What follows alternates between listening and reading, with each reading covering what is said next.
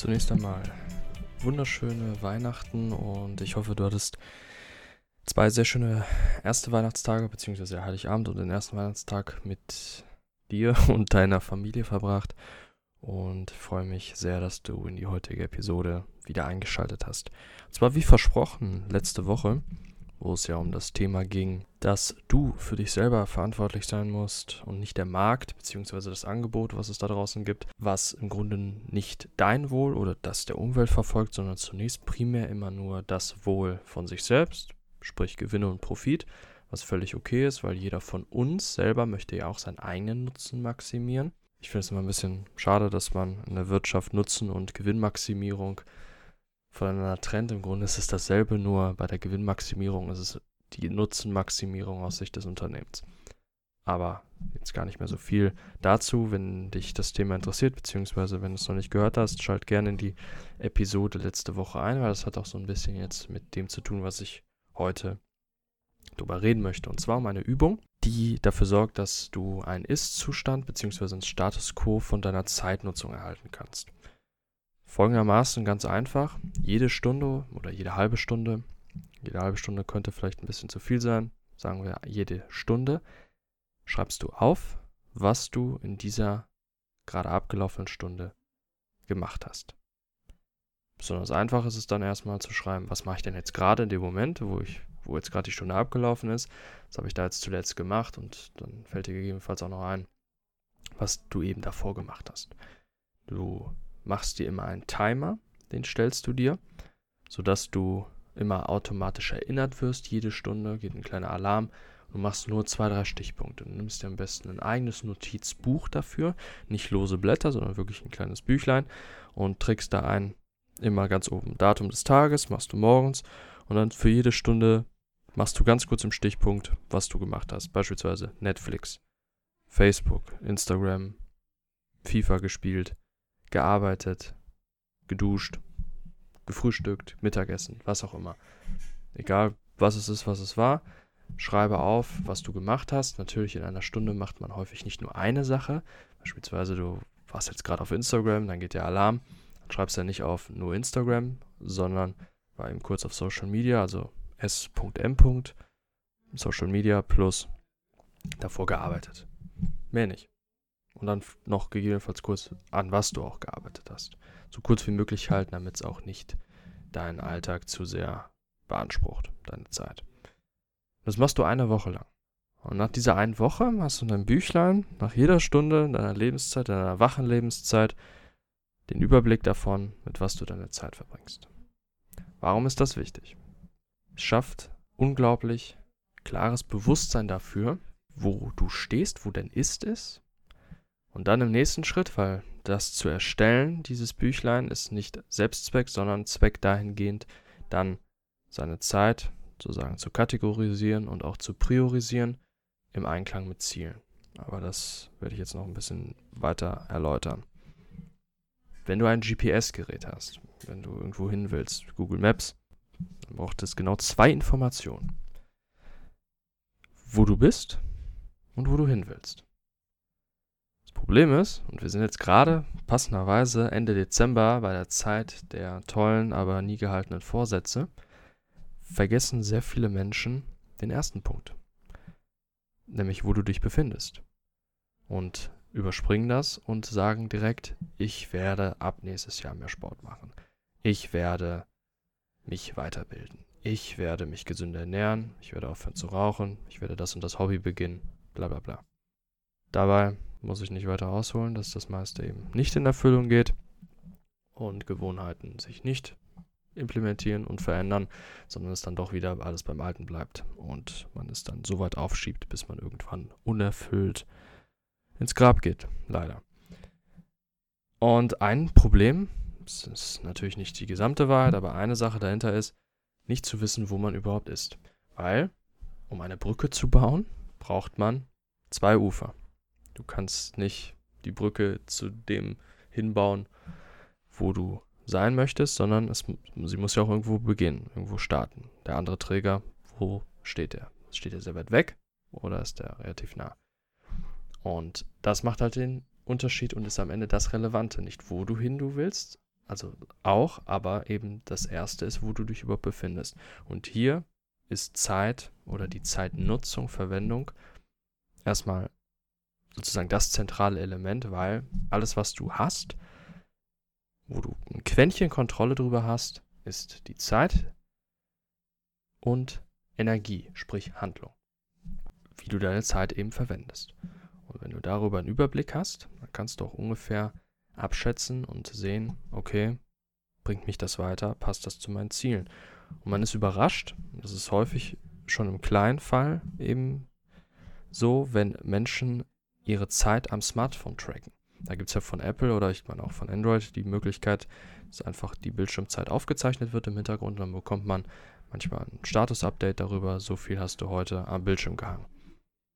Und selbst diese Informationen, sind ein paar Studien auch zugemacht worden, hat dafür gesorgt, dass viele Leute ihren Konsum reduziert haben. Weil sie wirklich schwarz auf weiß einmal gesehen haben, okay, wie viel Zeit verbringe ich wirklich? Es bleibt nicht vage. Und das ist eben das Problem auch mit den guten Neujahrsvorsätzen. Sie sind vage. Sie sind nicht unbedingt im Einklang mit deinem Jetzt, mit dem, wo du stehst, mit der Zeitnutzung, die du hast. Denn schlechte Gewohnheiten haben sich tief in dein Leben verankert wie Rauchen oder schlecht ernähren und haben auch ihre Daseinsberechtigung im Sinne davon, dass es dir irgendwie ein Bedürfnis befriedigt, dass du mit ungesundem Essen, was sehr lecker ist, irgendwelche Dinge kompensierst oder dass dir einfach schmeckt, dass du einfach die Gewohnheit daran hast. Oder Rauchen, dass du dann eben mehr Pausen hast, in der frischen Luft stehst, dadurch entspannst. Und das sind alles Dinge, die dich dann eben doch in der Gewohnheit halten. Und das wäre eher nicht der Fall, wenn du vorher darüber nachdenkst und aufschreibst und dir bewusst machst, womit du deine Zeit überhaupt verbringst, um dann von dort aus zu schauen, okay, welche Handlungen konkret im Alltag, die ich über eine Woche hinweg mache, wenn du das im Überblick hast, könnte ich denn rausstreichen. Als Ersatz nimmst du dann irgendetwas, was im Einklang mehr mit deinen Zielen ist. Aber ich will jetzt gar nicht zu weit ausholen und will jetzt auch an diesem zweiten Weihnachtstag die Episode recht kurz halten. Möchte einfach nur damit abschließen, dass diese Übung allgemein unglaublich wertvoll ist, einen Überblick zu bringen und deswegen auch nicht so weit jetzt noch mehr erläutern und auch nicht so viele Erwartungen jetzt daran schaffe oder es ist ja auch meine subjektive Sicht, wie wertvoll diese Übung ist, sondern einfach dich das herausfinden zu lassen, weil es ist auch für jeden anders wie sich die Wirkung entfaltet dieser Übung. Nur es ist wirklich interessant zu sehen, wenn man dann mal schaut, okay, wir haben ein paar hundert Stunden in der Woche, noch nicht mal, in der wir wach sind. Und wie viel davon, angenommen, man schaut zehn Stunden pro Woche Netflix. Das hört sich erstmal gar nicht viel an, wenn man es in der Tätigkeit im Prozess nur drin ist und dann nach einer Woche reflektiert, ach, so viel habe ich ja gar nicht gemacht oder so viel YouTube habe ich doch gar nicht geschaut. Aber wenn man sich das mal dann aufschreibt und dann an dem Sonntagabend, wenn man fertig ist, sich das anschaut und kategorisiert, Kategorie Social Media, Kategorie Arbeit, Kategorie soziale Kontakte, dann fällt einem mal auf, okay, ich mache ja gar nicht so viel mit anderen Leuten.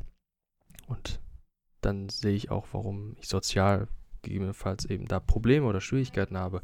Oder ich mache ja gar nicht viel an meinem Traum, ein Geschäft zu eröffnen oder eine App zu entwickeln. Und anstelle dessen verbrauche ich 10% meiner Zeit mit Social Media oder mit Autofahren oder mit Bahnfahren, was auch immer. Aber dann auch eben die Möglichkeiten zu haben, erstmal ein Gefühl von Macht zu entwickeln, weil ich sehe jetzt diese Zeit und kann die jetzt besser managen. Die Möglichkeit besteht ja durchaus. Oder auch beispielsweise jetzt, was ich gerade gesagt habe, Autofahren, Bahnfahren, kann man ja nicht immer vermeiden. Aber diese Zeit dann besser zu nutzen, während des Bahnfahrens, sich irgendwelche guten Sachen anzuhören, Podcasts oder auch Bücher zu lesen oder zu telefonieren mit gewissen Leuten oder um soziale Kontakte zu pflegen, was man dann an Zeiten weniger tut, wo man kognitiv stärker ist, wo man sich dann eher um komplexere Dinge kümmert. Aber erstmal diesen Ist-Zustand für sich selber wahrzunehmen wo stehe ich? Das ist erstmal der erste Aspekt. Denn wenn du das Ziel einstellst bei Google Maps München, ist das toll.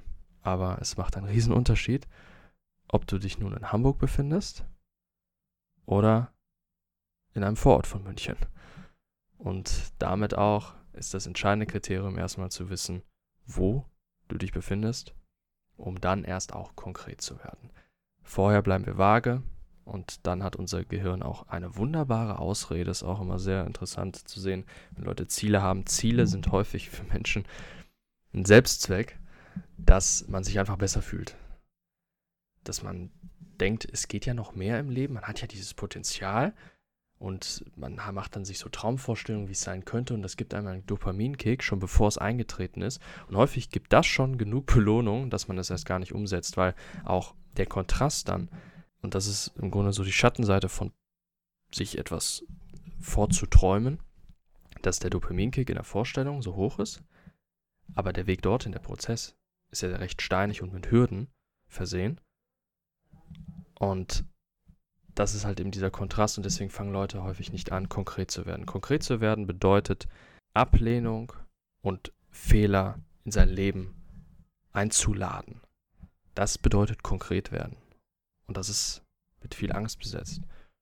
Zu diesen Themen oder rund um das, der Bereich Ziele definieren, Ziele formulieren, ist auch eine Kunst für sich tatsächlich, damit es überhaupt richtig funktionieren kann. Kann ich auch mal in Zukunft ein paar Podcast-Folgen zu machen. Ich möchte es jetzt aber erstmal dabei belassen und dir diese Übung einfach ans Herz legen, um erstmal einen Status quo für dich zu entwickeln, weil Zeit und Energie und Handlung ist alles in deinem Leben. Wir können nicht viel kontrollieren, wir können aber das wenigstens ein wenig kontrollieren und warum sollte es das nicht wert sein, dies zu tun? Eine allerletzte Frage habe ich noch an dich. Und zwar lautet diese, wenn du einen normalen Wochentag für drei Jahre wiederholen würdest, das heißt jeder Tag wäre derselbe, würdest du deinen Lebenszielen näher kommen oder dich von ihnen weiter entfernen?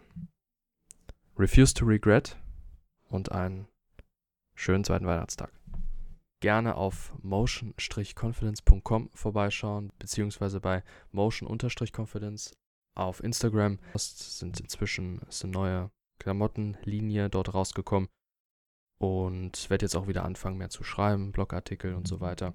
Und ja, würde mich freuen, wenn du da vorbeischaust. Und ansonsten wünsche ich dir noch einen wunderschönen Tag.